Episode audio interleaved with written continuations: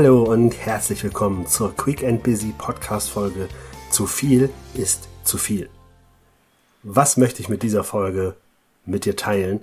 Es geht tatsächlich um dich, um deine persönlichen Kompetenzen, um deine Eigenschaften, Charaktereigenschaften, wie auch immer du es nennen möchtest.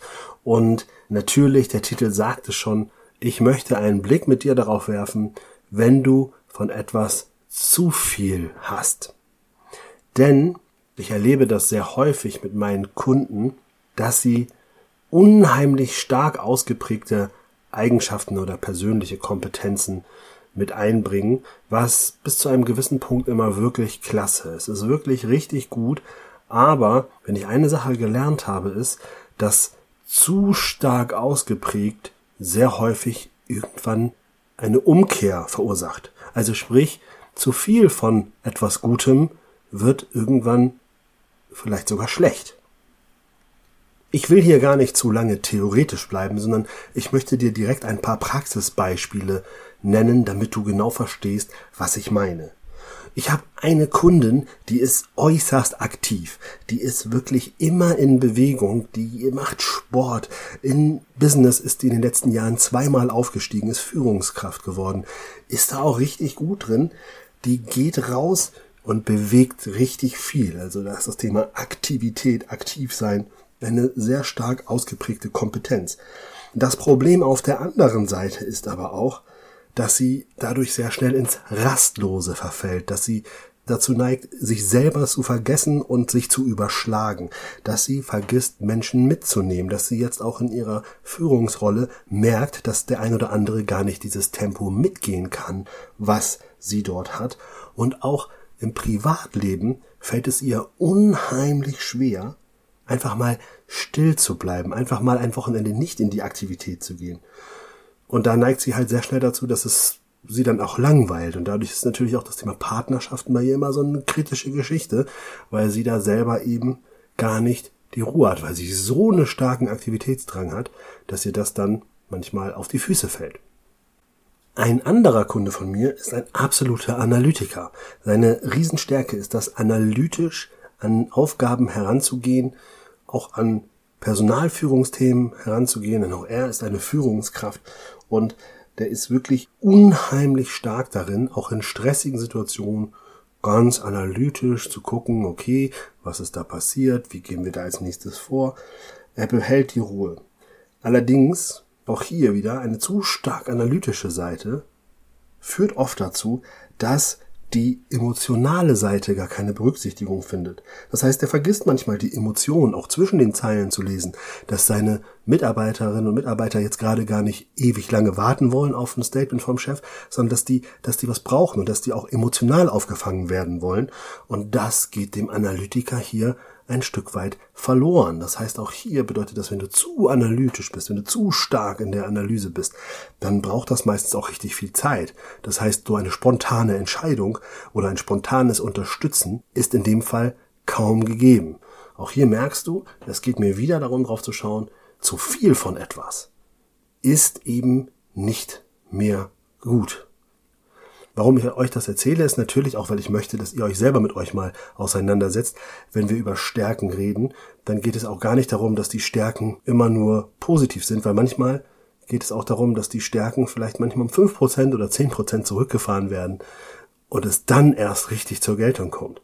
Denn als drittes Beispiel auch eins, was ich gerne nehme, ist das Thema Hilfsbereitschaft. Ne? Ich selber bin sehr, sehr hilfsbereit und ich habe früher selber Fehler gemacht ohne Ende, denn ich habe immer die Hilfebedürftigkeit von anderen ernster und wichtiger genommen als meine eigenen Sachen. Jetzt kann jemand sagen, es ist ja super nett von mir. Ja, aber es führte dazu, dass ich auf der Strecke geblieben bin, ne? dass ich den ganzen Stress dann hatte, dass ich meine Aufgaben gar nicht mehr geschafft habe, weil ich erstmal bei anderen war und anderen geholfen habe oder dass ich meine freie Zeit genutzt habe, um doch wieder anderen irgendwo zu helfen, anstelle, dass ich mich auch um mein eigenes Wohlbefinden kümmere. Das heißt, auch hier führte das auf kurz oder lang dazu, dass ich in die Unzufriedenheit gekommen bin, dass ich dadurch auch gar nicht mehr ausgeglichen war und dann anderen gegenüber viel schneller auch patzig geworden bin und da war es mit der Hilfsbereitschaft vorbei. Ne? So verstehst du? Das heißt auch hier zu viel Hilfsbereitschaft ist in dem Moment für mich auch schon wieder schädlich gewesen. Und als letztes Praxisbeispiel, nämlich nochmal eine Kundin von mir, die ist unheimlich empathisch, die ist wirklich, die ist 1A in der Lage, sich in Menschen hineinzuversetzen, selbst wenn sie die erst wenige Sekunden kennt. Oder ich gehe sogar noch ein Stück weiter. Ich glaube, selbst wenn sie die gar nicht kennt, schafft sie das trotzdem, sich super stark in Menschen hineinzufühlen. Auf der einen Seite ist das eine Riesenstärke und es ist was ganz Fantastisches. Auf der anderen Seite gibt es auch hier eine Gefahr, weil wenn du so empathisch bist, wenn du dich so stark in Menschen hineinversetzen kannst, dann musst du natürlich auch ganz stark aufpassen, dass du das, was den anderen gerade beschäftigt, das ist, was den gerade vielleicht bewegt, dass dich das nicht auch gleich mitbewegt. Weil wenn du stark mitgehst, ist immer die Gefahr sehr groß, dass es dein eigenes Ich, deine eigene Person mittrifft. Und dass du zum Beispiel bei extrem traurigen Personen in die Trauer mit einsteigst und ein Stück weit die Traurigkeit des anderen spiegelst und auch mitnimmst für dich. Und da ist natürlich die fehlende Abgrenzung dann wiederum das, was es gefährlich macht. Also das heißt auch hier, wenn du zu empathisch bist, dann bist du zu sehr beim anderen, dann bist du zu sehr dabei, die Gefühle und Emotionen der anderen zu verarbeiten und vielleicht kommen dann nämlich die eigenen viel zu kurz.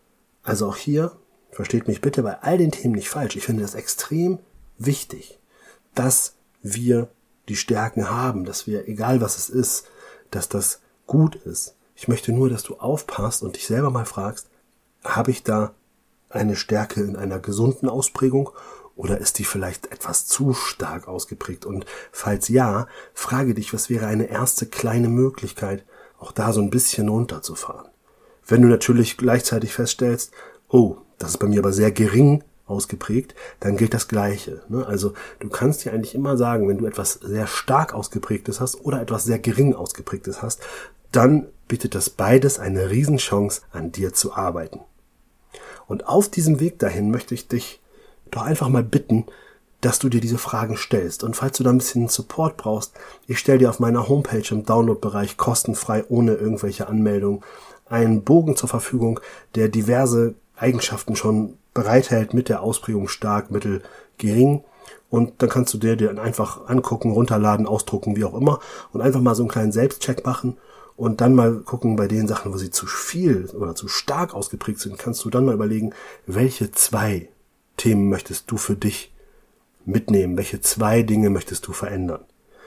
Auch hier bitte, wenn du sowas machst, wenn du fünf, sechs, sieben Themen hast, konzentriere dich auf ein bis maximal zwei, damit du dich nicht überforderst. Weil auch hier Step by Step to the top. Ich hoffe, du hattest Spaß mit dieser Quick and Busy Podcast Folge und ich freue mich, wenn du nächste Woche wieder einschaltest. Denn dann geht's weiter mit deinem beruflichen und persönlichen Erfolg. Bis dahin, ich wünsche dir alles erdenklich Liebe. Dein René.